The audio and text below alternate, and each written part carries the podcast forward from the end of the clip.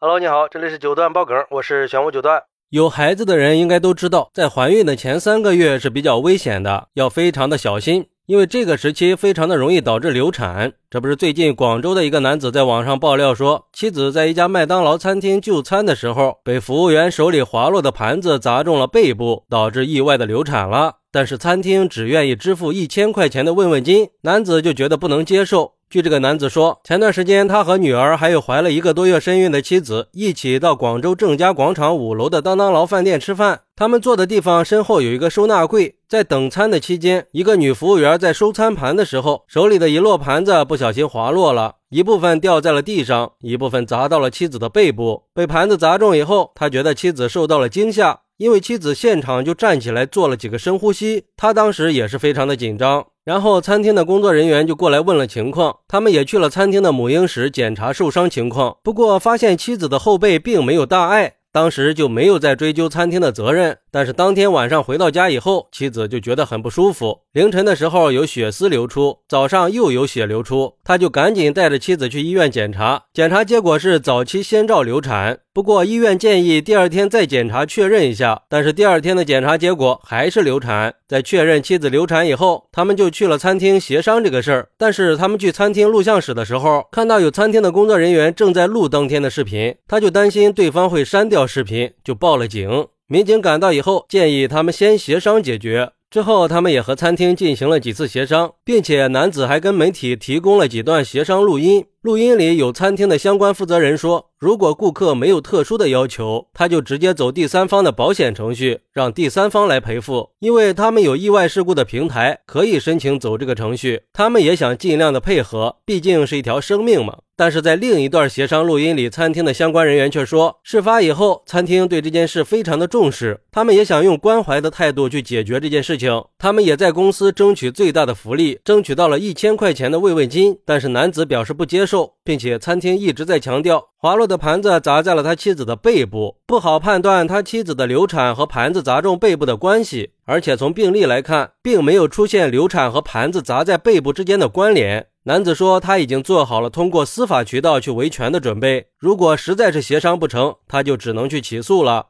哎，这说白了，这餐厅是一直嘴上说着积极配合，但是做出来的事儿都是星星点点的。不过对于这个事儿，网友们的看法还是很不一致的。有网友认为，既然餐厅已经承认盘子砸中了人家是事实，也认为这是一条生命，也愿意积极去关怀配合解决，那说实在话，你这一千块钱可就太少了，你是怎么能说得出口的？再说了，这顾客在你店里吃饭，你就有权利保证顾客的安全，这是你自己做的不到位，而且女人受到惊吓流产的事儿经常都有发生呀。不管流产跟盘子砸到有没有关系，但是受到惊吓导致流产，肯定跟你们有关系。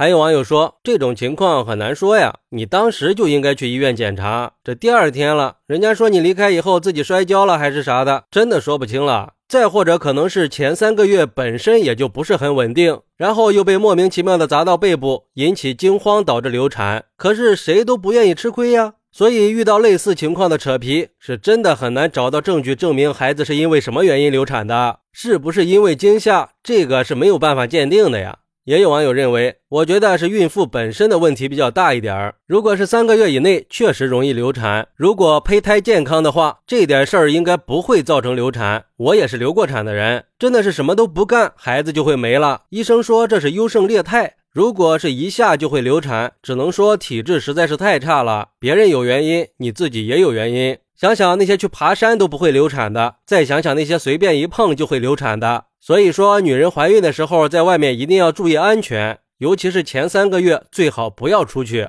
其实我觉得吧，他不管是责任在谁，餐厅也不能偷换概念。你把赔偿金说成是慰问金，这俩的性质是完全不一样的，好吧？这人家要是接了钱，那就是默认了你餐厅没有责任呀。我个人觉得，只要确实是在餐厅里发生了意外事件，那餐厅肯定是要承担一部分责任的。而这个男子如果是想要求商家承担全部的责任，肯定是要先证明你妻子的流产是因为被盘子砸中以后导致的，或者是可以证明流产是被惊吓导致的。毕竟走法律途径还是需要提供证据的，肯定是要提供鉴定结果的。因为流产到底是什么原因，我们谁也不知道，我们也不能随便去下定论。